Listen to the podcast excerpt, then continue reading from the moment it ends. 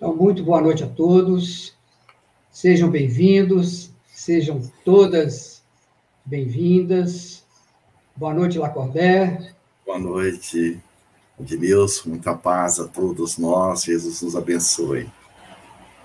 Que assim seja. Então, estamos aqui, mais uma vez, no canal do 16º Conselho Espírita de Unificação, aqui nosso querido sul do estado, aqui em Barra Mansa, queremos muito agradecer a presença de todos aqui e vamos dar início né, à abertura desse setembro, né, que nós denominamos aí o Setembro Amarelo, essa campanha que no dia 10 de setembro é o Dia Mundial do Combate à Prevenção ao Suicídio, e aí o Movimento Espírita também faz esse trabalho em defesa da vida, acompanha a valorização da vida, então, nós, aproveitando aqui, só para a gente lembrar desse, da nossa programação aí durante esse mês, né? Eu sou o pão da vida. E hoje teremos a alegria, o carinho do nosso querido irmão Lacordé Fayad, né? ele é vice-presidente da Federação Espírita do Mato Grosso, está conosco aqui fazendo essa abertura especial para a gente, esse mês também especial para todos nós. Então, nós vamos fazer a leitura da página para a gente dar início à nossa atividade na noite de hoje. E nós escolhemos uma mensagem que está no livro Palavras de Vida Eterna, do Espírito Emmanuel. Está no capítulo 47, Estejamos em paz. Rujam tempestades em torno do teu caminho, tranquiliza o coração e segue em paz na direção do bem. Não carregues no pensamento o peso morto da aflição inútil. Refugia-te na cidadela interior do dever, retamente, cumprindo e entrega à sabedoria divina a ansiedade que te procura a afeição de labareda invisível se alguém te acusa, aquieta-te e ora em favor dos irmãos desorientados e infelizes. Se alguma circunstância te contraria, acerena tua alma e espera os acontecimentos te favoreçam.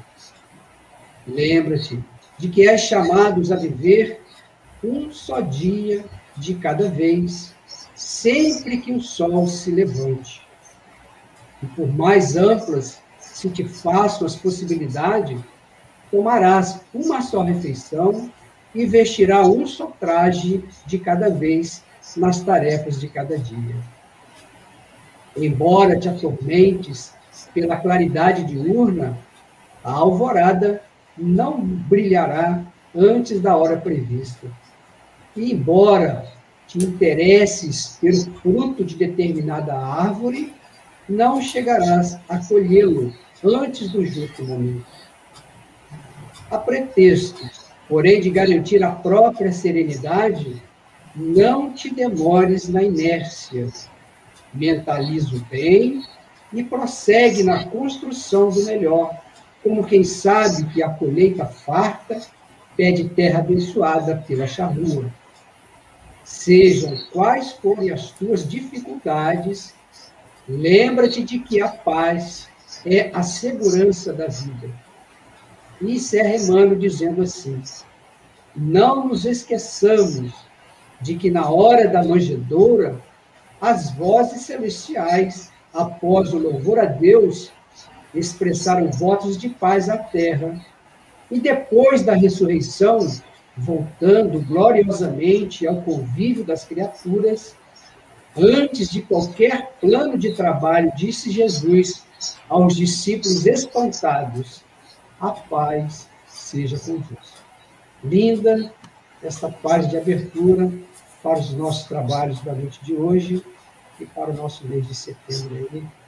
Aí, Vamos elevar os nossos pensamentos buscando sempre essa figura doce e serena de Jesus, meio do Rabi da Galileia, o amigo incondicional das nossas vidas, para, neste momento, te pedir, Senhor, que abençoe-nos, que a tua paz envolva os nossos corações, Jesus. Que sejam derramadas bênçãos, Jesus, para os nossos corações. E que essas bênçãos elas possam irradiar, envolvendo a nossa família, aos nossos parentes, amigos, e muitos estão aqui em nossos pensamentos.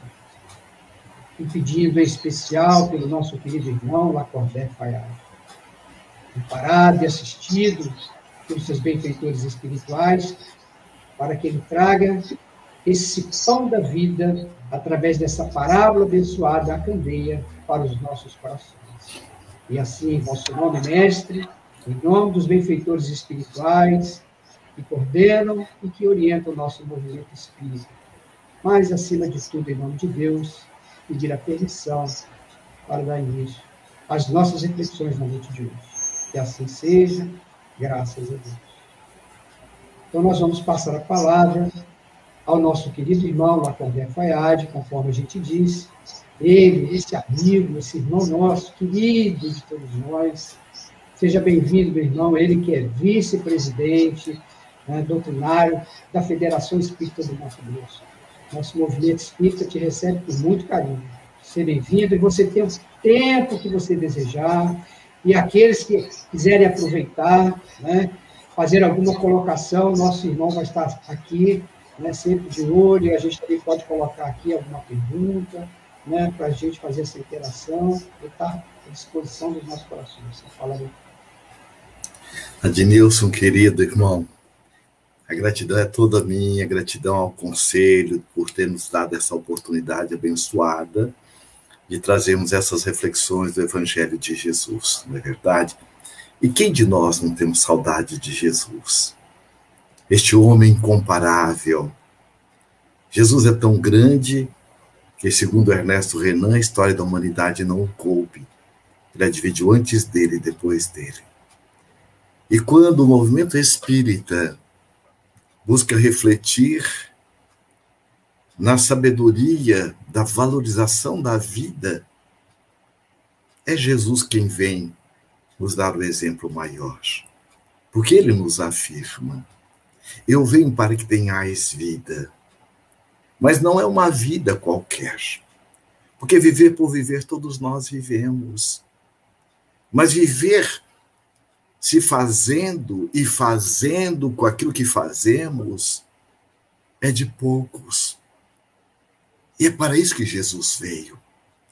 Eu venho para que tenhais vida e vida em abundância. Porque a maioria de nós, neste momento em que estamos, muitas vezes acercado de uma série de valores que a traça corrói e o ladrão rouba, que são os valores superficiais da vida, nós ficamos numa fazeção de coisas e não nos fazemos com aquilo que estamos fazendo. Ficamos num vazio existencial, porque ficamos numa superficialidade.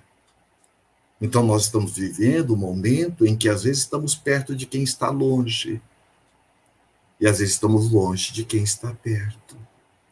Não estamos nos dando essa qualidade de vida.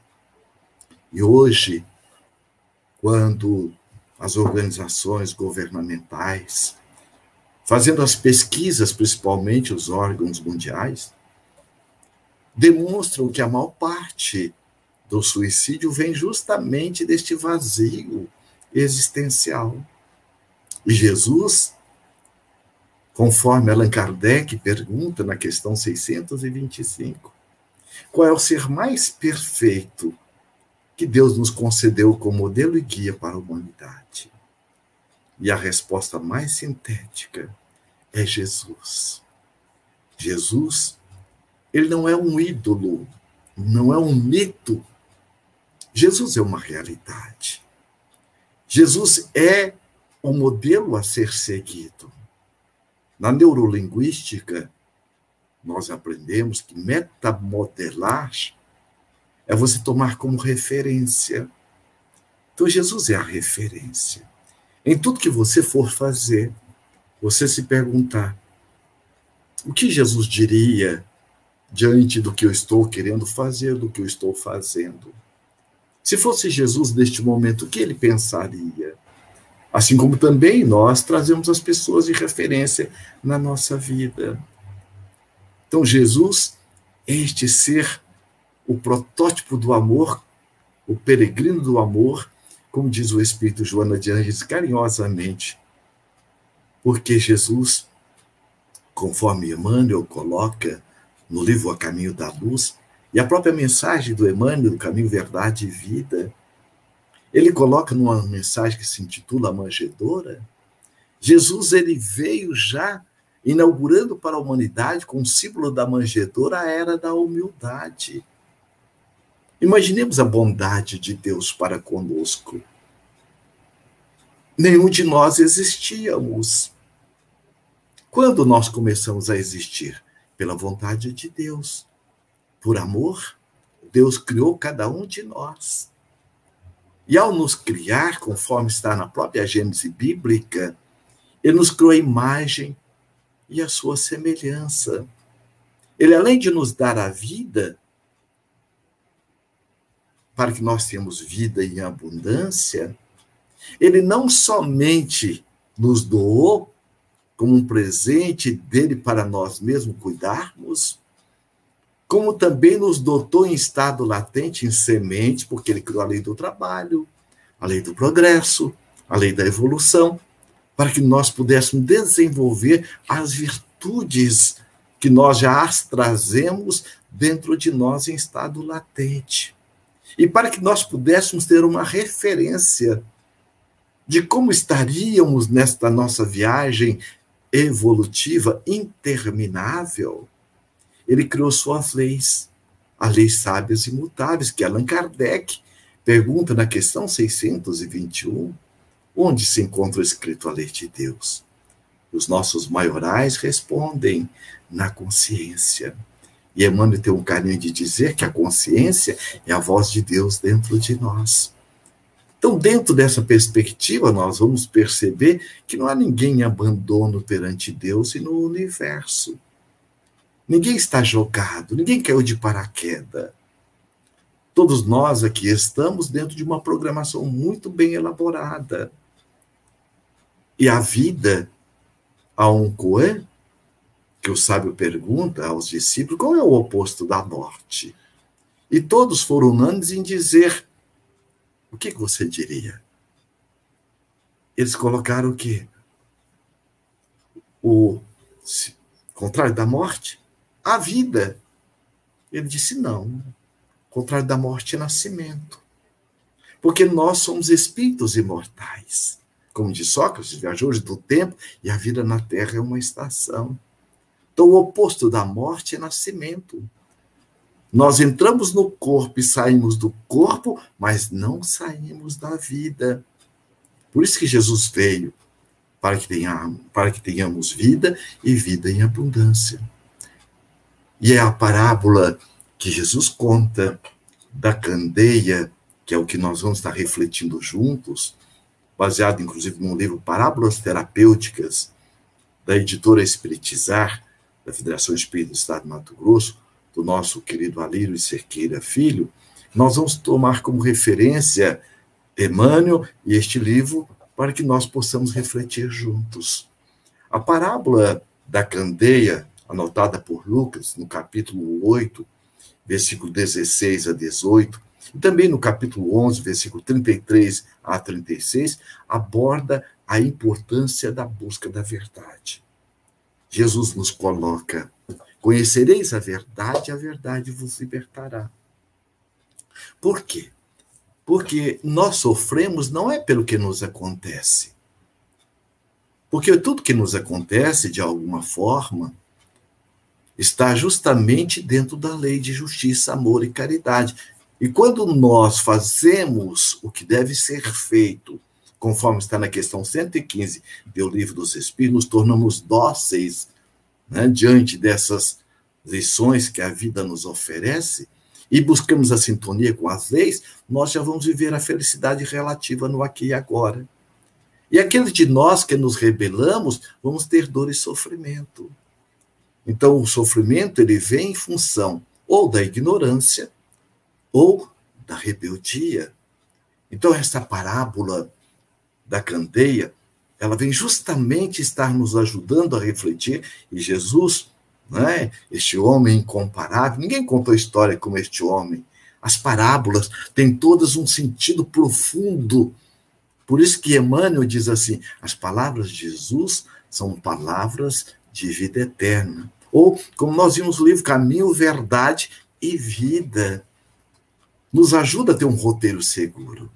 Então, Jesus, naquela tarde de primavera, reunindo ali os discípulos, ele diz justamente: e ninguém acendendo uma candeia a cobre com algum vaso ou a põe debaixo da cama, mas põe-na no velador, para que os que entram vejam a luz. Porque não há coisa oculta que não haja de se manifestar, nem escondida que não haja de saber-se e vir a luz. Vede, pois, como ouvis, porque a qualquer que tiver, lhe será dado. E a qualquer que não tiver, até o que parece ter, lhe será tirado. Fazendo um parêntese, nós estávamos, quando criança, e, no Evangelho no Lar, e caiu esta parábola. E meu pai, alendo, meu irmão, foi e disse: Jesus não é justo, olha aqui. Como é que pode? Aquela pessoa que não tem, até o que pensa que tem, vai ser tirado, e o que tem ainda vai dar mais. E aí nós vamos entender justamente por quê. Porque somos nós quem nos permitimos. É a lei, ela é de permissão. Nós que permitimos Jesus chegar até nós. Assim como nós nos permitimos nos colocar na sintonia do sol. Nós é quem nos permitimos, o nosso anjo de guarda está nos amparando. Por isso que o Espírito São Luís, lá na, no Livro dos Espíritos, diz: o anjo de guarda ele nunca nos abandona, ele afasta, porque ele respeita a lei do livre-arbítrio, a lei de liberdade, mas nunca nos abandona, até o momento em que nós, enquanto tutelado, resolvamos ou permitimos que ele se aproxime. Então veja como é interessante Jesus fazendo esta parábola, ele nos mostra aquele que tem, mais ainda vai ter. E o que não tem, até o que pensa que tem, lhe será tirado. O que quer dizer isso? Nós vamos interpretar logo mais. Então vejamos ele prossegue dizendo: E ninguém acendendo uma candeia põe em oculto, nem debaixo do alqueire, mas no velador, para os que, os que entram vejam a luz. A candeia do corpo é o olho, sendo, pois, o teu olho simples, também todo o teu corpo será luminoso. Mas se for mal, também o teu corpo será tenebroso. Carl Gustavo Jung, esse grande benfeitor também da humanidade, que fez os estudos dos símbolos, num dado momento ele coloca justamente Jesus, utilizando dos símbolos, ele falava a intimidade do self das criaturas. E é verdade. Por isso que Joana de Anjos também nos afirma. Jesus, quando ele falava, ele falava ao espírito imortal e não a persona. Então, por que, que ele utilizou destes símbolos? Tem uma razão de ser. Então, vê, pois, que a luz quente há não seja trevas. Veja, veja, pois, que a luz quente há não seja treva. Uma luz vai virar treva. O que, que seria? Vamos interpretar. Se, pois, todo o teu corpo é luminoso, não tendo em trevas parte alguma, todo será luminoso, quando a candeia alumia com seu resplendor. Busquemos agora entender o significado dos símbolos das parábolas, para que nós possamos perceber o sentido profundo. Veja, ninguém acendendo uma candeia a cobre com algum vaso ou a põe debaixo da cama, mas põe-na no velador, para que os que entram vejam a luz. Então, a candeia, nós sabemos, era justamente um objeto que se colocava o azeite com, uma, com um pavio em que se colocava a luz. A época de Jesus, nós conhecemos as aqui, muitos de nós, enquanto na nossa infância, a lamparina, quando não tinha luz elétrica, é? que era alimentada ali pelo querosene, pelo algum combustível. Então a candeia ela é alimentada pelo azeite e que realmente ela deve ser colocada no alto. Agora, como Jesus está colocando, olha, ninguém acendendo uma candeia cobre com algum vaso ou a põe debaixo da cama.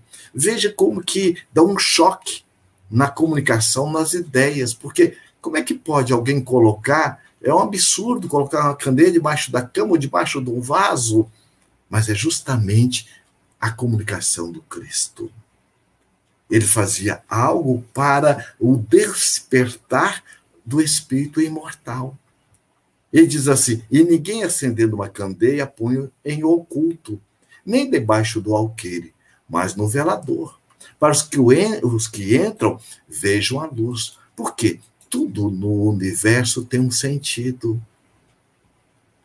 O importante é nós buscarmos sentir esse sentido, sentir esse sentido.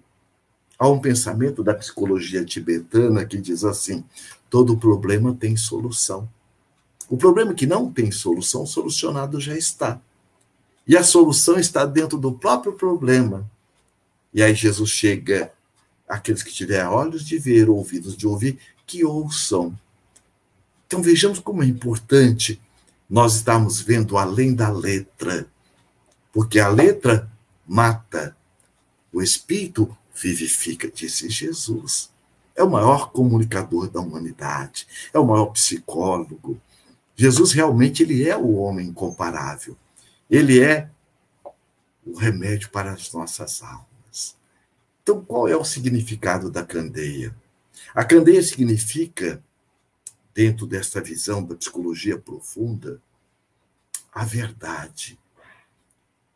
E a verdade, quando nós a adentramos e também permitimos que ela adentre em nós, porque eu posso ter muito conhecimento. E vocês vão me perguntar, de todo esse conhecimento, de todos esses livros que você leu, o quanto isso foi significativo para você? Não sei.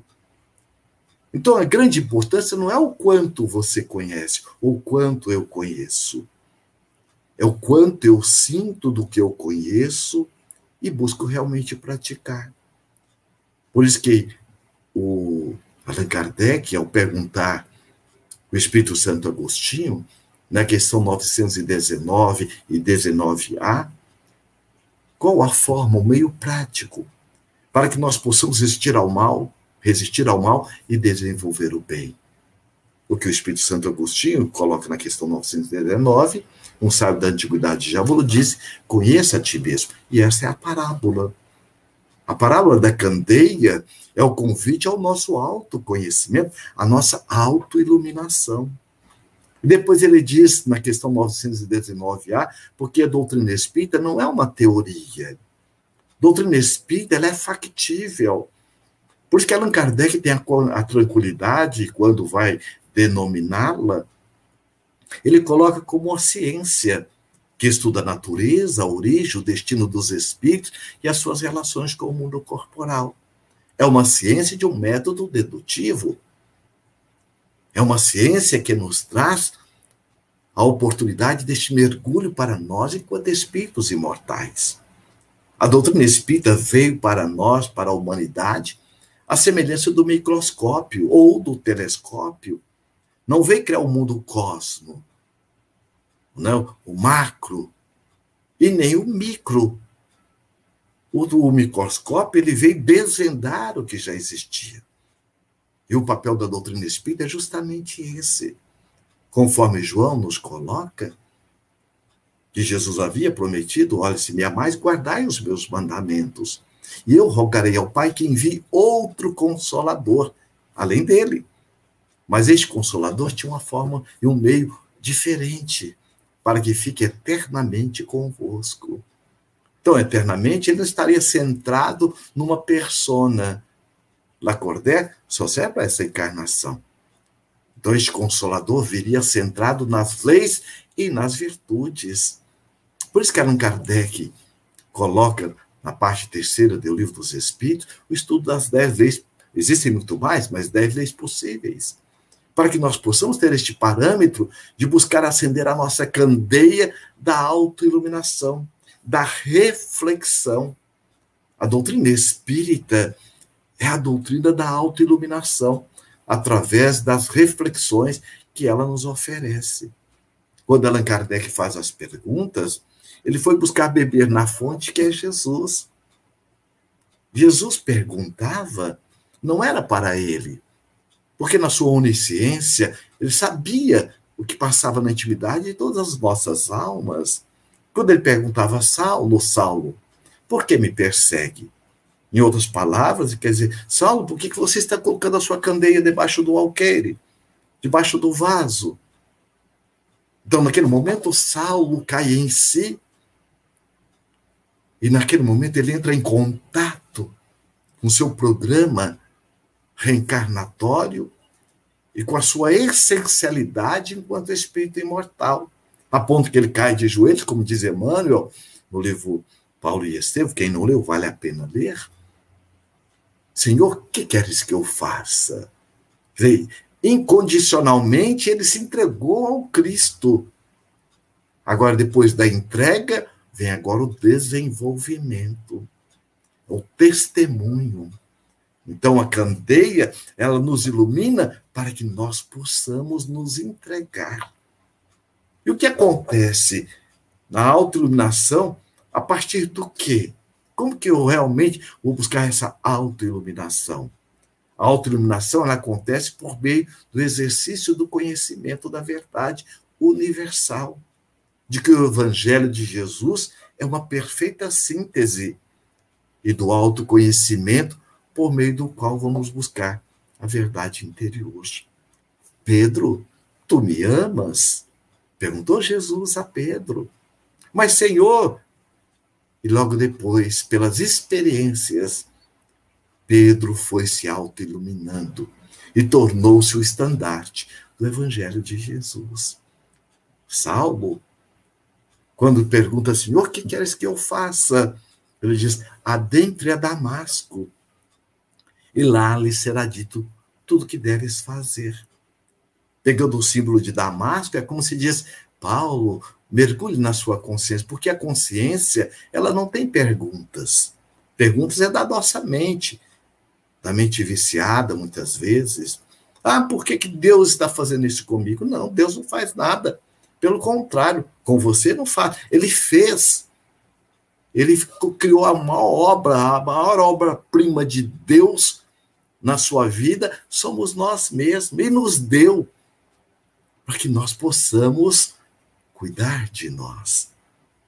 O exercício de desenvolver as virtudes em sintonia com as leis, construindo a nossa felicidade. E nos deu dois sentidos de co criadores e colaboradores, para que nós tenhamos, tenhamos vida e vida em abundância, como vem nos exemplificar Jesus.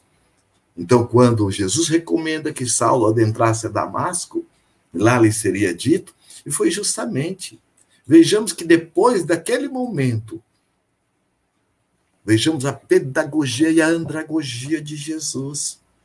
No momento do encontro de Saulo que foi em busca de Ananias, que havia passado a mensagem de Jesus para Abigail, a sua noiva amada. Quem não leu, vale a pena ler este livro, Paulo e Estevão.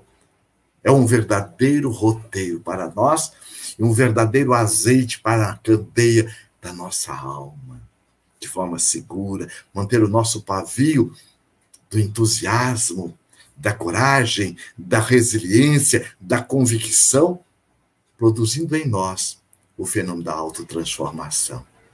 Então, quando ele encontra justamente o lobo e a ovelha, o lobo agora cego do corpo, mas com a chama da candeia da alma, ali querendo ser cada vez mais acesa Jesus lhe emprestou a chama da autopercepção. E quando Ananias bate a porta, naquela pensão singela, e Saulo, logo depois de ser beneficiado pelo passe, pelo aconchego de Ananias, quando diz: Quem és? Sou eu, irmão Saulo, Ananias, venho em nome de Jesus. E aquele momento, segundo Emmanuel coloca, é o momento em que Saulo coloca a sua candeia no veladouro. Beijando as mãos de Ananias, disse: Ananias, meu irmão, até hoje meus olhos viveram a serviço de Moisés e do farisaísmo, debaixo da cama, debaixo do vaso. Doravante estará a serviço de Jesus. Emmanuel, no livro que nosso Ednilson acabou de ler, Caminho, Verdade e Vida, tem uma mensagem que se intitula, que se intitula Façamos a Nossa Luz. Diz assim, ele pega, inclusive, uma, uma citação de Mateus, capítulo 5, versículo 16, assim resplandeça a vossa luz diante dos homens. E Emmanuel, então, coloca justamente, é indispensável organizar o santuário interior e iluminá-lo, a fim de que as trevas não nos dominem. Não é o que nós estamos vivendo agora, gente. Neste momento de pandemia, de tanta dor e sofrimento. O que está acontecendo no Afeganistão? Nós estamos vendo este vírus que alcança um barraco, um casebre, aos palácios, aqueles que têm as contas vazias e aqueles que têm as contas recheadas, mostrando a nossa vulnerabilidade, que nós somos seres humanos e não teres humanos. Vem justamente mostrar que todos nós estamos aqui sem regime de exceção. E é o que o Emmanuel realmente coloca nessa mensagem é possível baixar, valendo-nos de luzes alheias. Todavia, sem claridade que nos seja própria, padeceremos constante ameaça de queda. Os proprietários das lâmpadas acesas podem afastar-se de nós, convocados pelos montes de elevação que ainda não merecemos. Quantos de nós Estamos vendo a viuvez, a orfandade batendo as portas dos lares. Momentos de provas e expiações. Momentos em que muitos estamos agora lamentando por que, que eu não disse o quanto eu amava esse ente querido nessa trajetória de tanta convivência. Por que, que eu não coloquei a luz da candeia na nossa convivência. Por que, que eu deixei passar essas oportunidades, correndo atrás de coisa nenhuma, em direção sem rumo? Então chega justamente a mensagem de Jesus. Eu venho para que tenhais vida e vida em abundância, nos recomendando que brilhe a vossa luz. Vós sois o sal da terra. O sal, ele não vem dar o sabor, ele vem realçar o sabor. Nós já trazemos o sabor da vida em essencialidade como filhos de Deus. E o nosso convite é justamente estar cada vez mais brilhando essa luz. O Emmanuel prossegue nessa mensagem dizendo: Vale-te, pois, dos luzeiros do caminho. Aplica o pavio da boa vontade ao óleo do serviço e da humildade. E acende o teu achote para a jornada.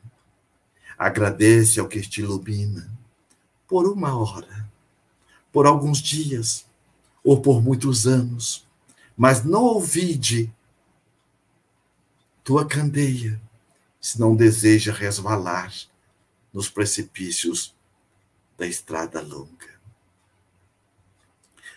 Nós havíamos terminado uma palestra há coisa de um mês atrás, numa casa espírita que está agora no movimento híbrido, que respeitando as orientações governamentais na área da saúde. E quando nós terminamos ao descer, acercou-se de nós uma senhora e disse, com dois filhos já adulto, disse: Como eu amo esta casa. Há dois anos eu participo nesta casa. E eu não me dava conta do quanto eu seria ajudado por aquilo que eu absorvi durante esses dois anos. Nós não conhecíamos o Evangelho de Jesus interpretado pela doutrina espírita. E naquele momento ela foi e contou: meu esposo, uns dois meses antes, no Evangelho no Lar, espontaneamente ele disse: algo dentro de mim está me dizendo para pedir a vocês que prossigam, haja o que houver, continuem com o Evangelho no lar. Porque essa oportunidade de trazer Jesus mais perto de nós. E ela foi e disse, naquele mesmo final de semana, ele foi acometido de um sintoma, uma falta de ar. Nós não nos demos conta que era o Covid. E eu trago comigo ainda na retina da minha alma o adeus dele, indo naquela maca. E depois, os 15 dias de expectativas, quando recebeu um telefonema, é você que é fulana de tal. Pois então, venha reconhecer o corpo se é do seu, o seu marido. Fui eu e meu filho mais velho quando nós adentramos aquele necrotério, quantos corpos, fora, quanto desespero. E naquele momento nós pedimos ao responsável, nos permite fazer uma oração depois do reconhecimento do corpo do meu marido. E naquele momento, meu filho, me abraçando, foi disse: Mãe, a senhora lembra na palestra o palestrante dizendo que o corpo é como se fosse o casulo de que a borboleta utiliza num período, mas logo mais todos nós deixaremos o casulo e a borboleta ganhará a linha além do horizonte para o jardim da vida. Eu me recordei, eu abracei. E aí, naquele momento, essa metáfora me deu um sentido do quão profundo é o trabalho da casa espírita e o esclarecimento espírita. E aí nós vamos perceber a candeia que Emmanuel nos coloca são essas reflexões para que nós possamos acender a luz que trazemos dentro de nós, aproveitando a companhia dessas almas amigas e irmãs que nosso, no nosso programa reencarnatório nós fizemos um trato comum. Porque ninguém reencarna para evoluir o outro. Mas é justamente como diz Allan Kardec em A Gênese: a vida em sociedade, a pedra de toque do espírito. A pedra de toque é aquela que desbasta o diamante. E essa companheira depois dizendo: a dor que fica na ausência do ente querido, mais de 30 anos de convivência, onde você tem muito dele em você. E com certeza ele levou muito de você com ele. E é verdade. Três aspectos nós levamos conosco ao desencarnar. Aquilo que nós investimos em nós, intelectualmente. Porque o espírito não retrograda é o conhecimento. E conhecimento não ocupa espaço. Outro aspecto que nós levamos são os aspectos éticos e morais, dos valores reais da vida. O outro aspecto, não menos importante, é a afetividade. Porque o bem não tem vencimento. Por isso que Emmanuel está dizendo: acenda a tua luz, enquanto estás a caminho com aquele que está lhe emprestando a luz da serenidade, a luz do otimismo, a luz da coragem, a luz da confiança, num processo de valorização da vida. O Espírito Joana de Ângeles, ela nos afirma que suicídio não é somente tirar a vida do corpo. Muitas vezes nós, aqueles que não nos sentimos filhos de Deus e aprendizes da vida, que estamos colocando a candeia debaixo do alqueire, a nossa luz, enquanto filhos de Deus, nós nos suicidamos do nosso ideal.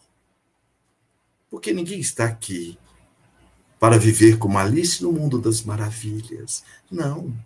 Todos nós temos uma programação espiritual. Da mesma forma como a flor, para perfumar o jardim, ela se perfuma primeiro, nós também. À medida que vamos crescendo, acendendo a luz da candeia, nós iluminamos o caminho daqueles que gravitam em torno de nós, os convidando a se perceber também como candeias. É o que nos diz Emmanuel. E também ele faz uma anotação muito interessante numa das mensagens de Paulo a Coríntios 12, 15, ele diz assim: Eu, de muito boa vontade, gastei, e me deixarei gastar pelas vossas almas, ainda que amando-vos cada vez mais, seja menos amado. Em outras palavras, o que ele está dizendo é o que disse Jesus. Eu não vim para ser servido, eu vim para servir. Paulo nos coloca que ele desgastou do ego, do egocentrismo, e foi agora se tornando essa luz, independente de ser reconhecido ou não.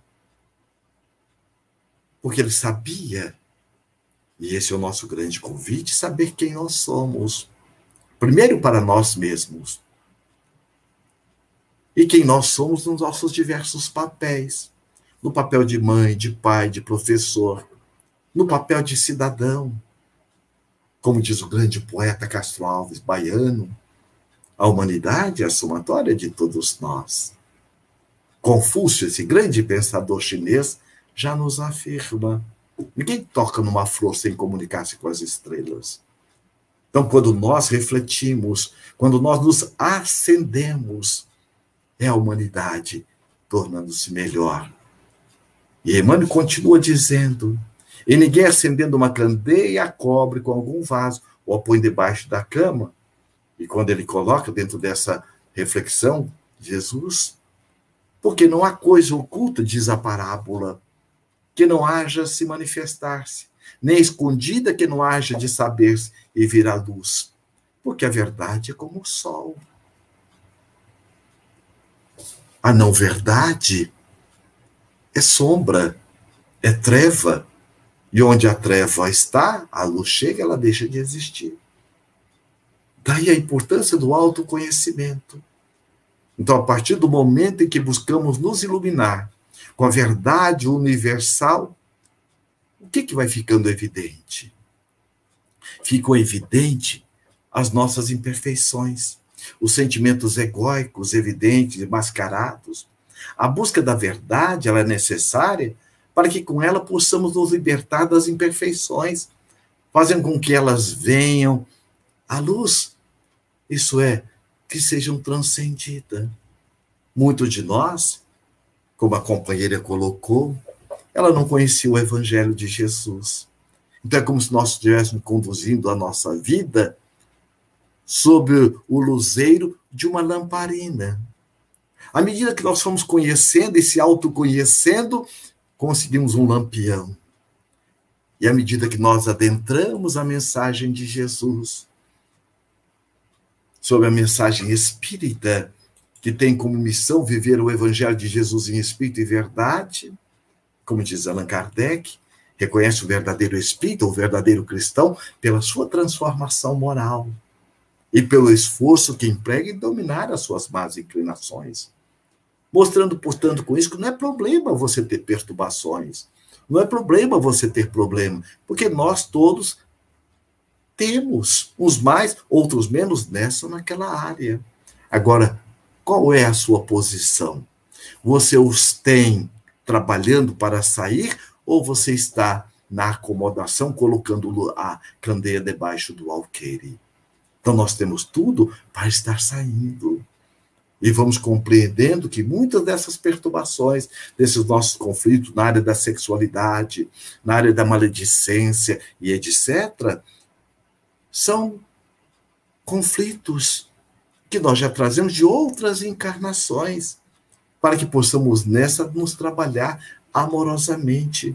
Como diz o Espírito Joana de Anjos no livro Amor Imbatível Amor. Quem não leu, vale a pena ler. Ela diz assim: Nós enquanto espíritos imortais. Na nossa viagem evolutiva, nós adquirimos alguns descaminhos. O que é descaminhos? Saímos da sintonia da lei de amor, justiça e caridade, são as leis maiores. Porque as leis não tem como nós contrariá-las. Não tem como dizer, eu não quero mais estar sob a lei da gravidade. As leis divinas, ou nós nos aproximamos, ou nós nos afastamos. Quando nós nos aproximamos através do autoconhecimento, questão 919A do Livro dos Espíritos, nós vamos já buscando agir em sintonia com os reflexos, os lampejos da consciência, da autoconsciência.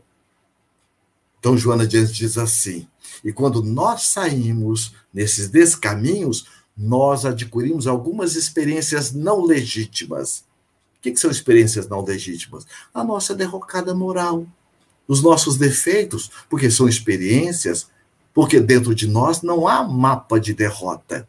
Dentro de nós há fatos. Então, as experiências equivocadas, quando nós as trabalhamos responsavelmente, nós as, tra as transformamos de experiências desafios em experiência aprendizado das experiências e aprendizados na repetição e no treino do desenvolvimento das virtudes, nós as transformamos em experiências êxitos. E esta é a grande proposta desta parábola que Jesus nos traz da candeia. A candeia do corpo é o olho. Sendo, pois, o teu olho simples, também todo o teu corpo será luminoso. Mas se for mal, também o teu corpo será tenebroso. Qual que é o significado deste versículo? Então percebamos que Jesus não diz os olhos. Jesus diz o olho. O que, que simboliza o olho? O ser essencial. A luz que nós somos, que traz em si, de forma latente, todos os atributos do Cristo interno, do Buda interno, que nós já trazemos dentro de nós e que Jesus nos afirma: tudo que eu faço, vós podeis fazer e muito mais. Mantemos a nossa candeia da sinceridade de propósitos. E quando ele diz: e aquele que tem, mais ainda lhe será dado, porque é uma conquista real. São os valores que nós já conquistamos. E aquele que não tem, até o que pensa que tem, lhe será tirado, porque é a presunção, é o orgulho, é a vaidade. O espírito, aliás, Allan Kardec, na revista Espírita, ele narra uma história de Joseph Plé. Joseph Plé, sua neta, estava em reunião mediúnica na Sociedade de Estudos Espíritas em Paris, E ele dizendo em sofrimento. E ele passou para a sociedade como um grande filantropo, ruas em nome dele, instituições em nome dele. E a neta, surpreendidamente, pergunta: Mas vô, como pode o senhor estar em sofrimento? Se o senhor era um homem bom, um homem justo. E ele foi e disse: Ô, oh, minha neta, há uma diferença muito grande entre ser bom, honesto e justo diante dos homens. Bom, honesto e justo diante de Deus. Então, quando Jesus nos coloca que aquele que tem mais ainda lhe será dado, é porque realmente nós teremos aquilo que nós produzimos, somos herdeiros de nós mesmos. E para encerrarmos, nós vamos buscar uma mensagem de Emmanuel, quando ele coloca justamente façamos nossa luz. No livro também Caminho, Verdade e Vida. Assim resplandeça a vossa luz diante dos homens. Aí ele diz assim: o problema fundamental da redenção, meu amigo, não se resume a palavras faladas ou escritas. É muito fácil pronunciar belos discursos, prestar excelentes informações, guardando embora a cegueira nos próprios olhos. Nossa necessidade básica é de luz própria, de esclarecimento íntimo, de autoeducação, de conversão substancial do eu ao reino de Deus. Podes falar maravilhosamente acerca da vida, argumentar com brilho sobre a fé, ensinar os valores da crença, comer o pão da consolação, exaltar a paz, recolher as flores do bem, aproveitar os frutos da generosidade alheia, conquistar a coroa efêmera do louvor fácil, amontoar títulos diversos que se exortem a personalidade em trânsito pelos vales do mundo. Tudo isso, em verdade, pode fazer o espírito que se demora indefinitivamente, indefinidamente em certos ângulos da estrada. Todavia, avançar sem a luz é difícil. É inevitável buscarmos Jesus. Então, neste momento, nós nos recordamos daquele que poderia ter descido num dorsal de astros e veio na simplicidade da manjedoura. E Emmanuel, ele então coloca: o Evangelho de Jesus é o sol da imortalidade, que o Espiritismo reflete com sabedoria para a atualidade do mundo. Brilhe vossa luz. Proclamou o Mestre procuremos brilhar. Repetimos nós, diz Emmanuel. Uma mensagem de, Leopoldo, de Pedro Leopoldo, 25 de novembro de 1951. Que Jesus nos abençoe e guarde sempre em paz. Gratidão.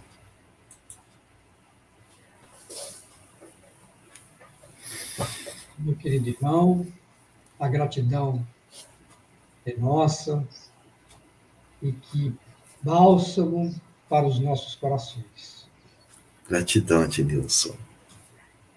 Que você receba o nosso carinho, as vibrações de paz, de amor, desses benfeitores espirituais que coordenam, que orientam o nosso movimento espírita. Para que você prossiga aí nessa tarefa luminosa, divulgando o Evangelho de Jesus. Gratidão, meu irmão. Gratidão a todos os corações generosos que nos deram a oportunidade de compartilharmos junto essas reflexões, né? Falar de Jesus é algo muito profundo, falar das nossas almas, né? Você vê que João nos coloca no seu evangelho, no capítulo 8, 58, que antes que nós fôssemos, Jesus já era. Então, veja, antes de nós chegarmos à categoria de espíritos, Jesus já nos aguardava amorosamente para tutelar a nossa caminhada, né? Por isso que ele é o bom pastor. E das ovelhas que o Pai lhe confiou, nenhuma se perderá. Todos estamos a caminho. Essa é uma passagem que eu gosto muito. É verdade. A ovelha de meu Pai se perderá. Aí eu costumo dizer assim, olha, eu tenho salvação. Né? é verdade. Então, que alegria. E aproveito, né, meus irmãos, diante dessa, esse momento que nós estamos aqui com o nosso querido irmão Lacordé, lá do Mato Grosso, aqui conosco, tão pertinho para os nossos corações. Então, a gente lembra sempre, né? Vamos ter é, a semana que vem, né, dando continuidade pelo canal do 16º Conselho Espírito de Unificação, e dia 11, então, às 20 horas, o nosso querido irmão José Luiz Luziveto Terra, né, que estará conosco também compartilhando as suas reflexões, seu conhecimento. E a gente divulgou a semana passada, encerrando o mês espírita, ele que lançou uma obra né, com a Federação Espírita do Rio Grande do Sul, em parceria com a Federação Espírita Brasileira. O título do livro é Reflexões sobre as lições dos mestres de Cidade Esperança, Memórias de um Suicida. Que lindo. Maravilha. E foi até graças ao nosso querido irmão André Luiz, né, que está aqui conosco. Né? Nosso irmão, André Zanoli, que através do livro né, Pandemia e Espiritismo, né, e a gente acabou, são vários artigos, e a gente foi encantado ali com. São vários artigos, e tinha lá do nosso querido irmão, do, do José Luiz, o Terra, né? Aí fizemos uhum. contato e com muito carinho, né? Vai participar aqui conosco. Então é muito interessante esse trabalho que ele vai trazer para todos nós aqui também. Né? Então, a gente faz o convite para todo mundo e depois, no dia 18, né, nós teremos a Ângela Mate Dutra e encerrando o nosso querido irmão Rafael Siqueira. Então, é um momento assim maravilhoso, aí a gente aproveita né, para poder é, pedir a todos né, que compartilhem os eventos das suas instituições, né? Chegou lá na rede social, seja pelo Facebook, pelo Instagram, né? compartilhem. É um momento muito delicado que todos nós estamos vivendo. Né? O próprio é, Reunir 3 está né? Tá com uma programação todo domingo, né? a partir das 17 horas. Então, entre lá no canal do Reunir 3 e amanhã será a abertura lá também dessa campanha em defesa da vida. Tem, tem toda uma programação especial lá também, né? às 17 horas, né? o Reunir 3, que compõe todos os conselhos espíritas aqui da nossa região. O Centro Cristão e Corta, né, também preparou aí um, um, um mês também especial com palestras, né, com essa temática. Então, todas as quintas-feiras também, às 20 horas. Então, compartilhem, divulguem, porque essa mensagem sempre chega a um coração. Né? E outro recado importante também, mais uma vez, né, todas essas palestras amorosas que chegam aos nossos corações, também você pode ir lá no aplicativo, né, através do Spotify, do 16º Seu, Conselho Espírito de Unificação, e agora você pode ouvir fazendo uma caminhada, uma pedalada, né, ouvindo aí as palestras, essa palestra tão amorosa né, do nosso querido Lacordé. Então, imagine isso, né, fazendo uma caminhada e ouvindo essas lições amorosa que ele nos trouxe hoje. É a comunicação de hoje, né, Lacordé? Verdade, né? E esse compartilhamento é colocar o azeite na candeia, né? Não é verdade? Você faz uma rede, né? Porque às vezes aquilo que você acha que não tem sentido passa a ter sentido para o outro, né? O Espírito Ignotos, através do nosso querido Divaldo, ele escreve uma mensagem, uma senhora queria suicidar, e junto com o filho, ela foi atravessar uma praça para alcançar o viaduto. E quando ela foi atravessar a praça, veio uma mensagem ao sabor do vento, e era uma mensagem espírita. E atrás tinha um carimbo da casa espírita, que não era muito distante dali. Ela pegou a mensagem, foi até lá, e coincidentemente, entre aspas, né, a mensagem era justamente sobre o suicídio, valorização da vida. Então veja que Nada é a esmo. Emmanuel diz assim: nenhum aperto de mão é por acaso. Né? Que maravilha. Meu querido irmão, mais uma vez, nosso abraço, nosso carinho. Eu que agradeço com carinho, meu irmão. E se Deus quiser, vamos ter uma nova oportunidade. Certo. Então, meus queridos irmãos, nós vamos. Eu vou pedir ao nosso irmão para que a gente possa nos preparar. Ele vai, ele vai fazer a prece final. O e a gente carinho. aqui, né? Que a gente possa mentalizar para que os nossos pensamentos possam irradiar, envolvendo todos, em especial aqueles que retornaram ao mundo espiritual, né, para que recebam todas essas vibrações de muita paz, de muito amor e de muito carinho. Vamos orar? Vamos orar sim, com maior carinho, em nome de Jesus. Então, busquemos neste momento mentalizar a bondade, a ternura, o carinho de Jesus. E fazendo uso da liberdade, com gratidão, de poder pensar, busquemos pensar neste momento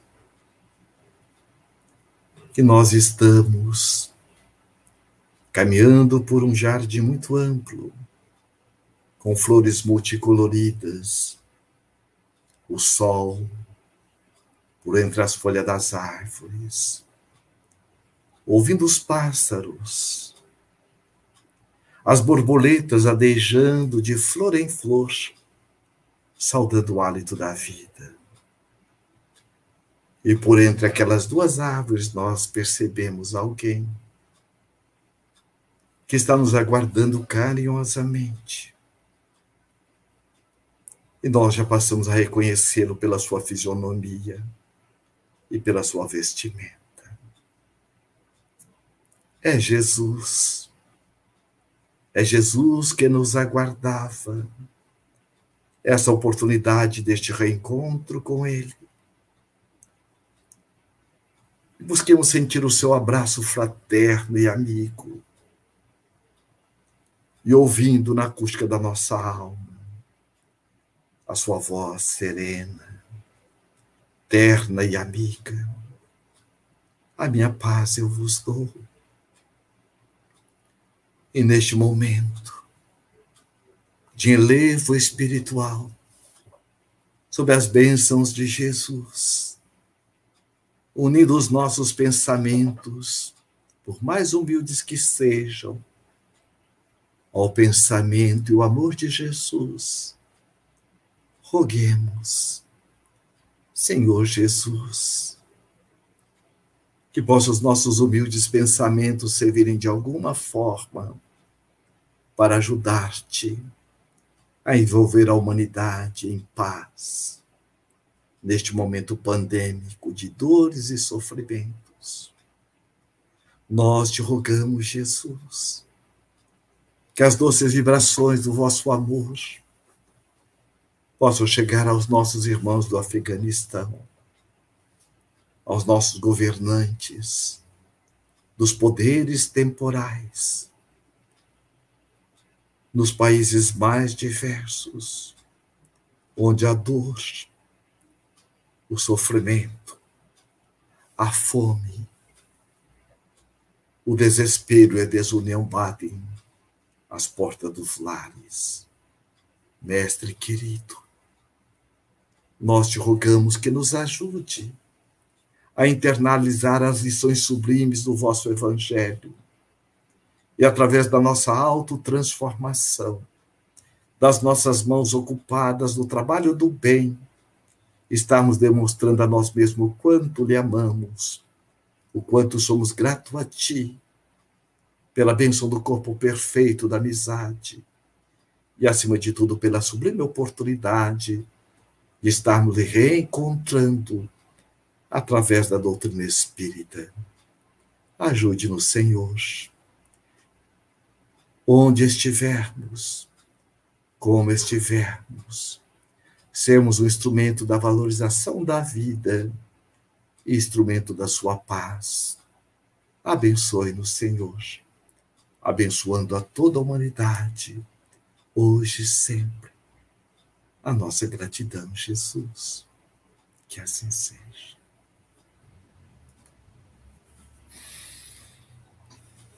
Que assim seja. Meus queridos irmãos, boa noite a todos. Que possamos permanecer nesta divina paz de Jesus. Obrigado, Lacodeiro. Eu que agradeço, Adililson, e a todos os corações. Obrigado pela presença amorosa e carinhosa de todos aqui. E até a semana que vem. Muita paz.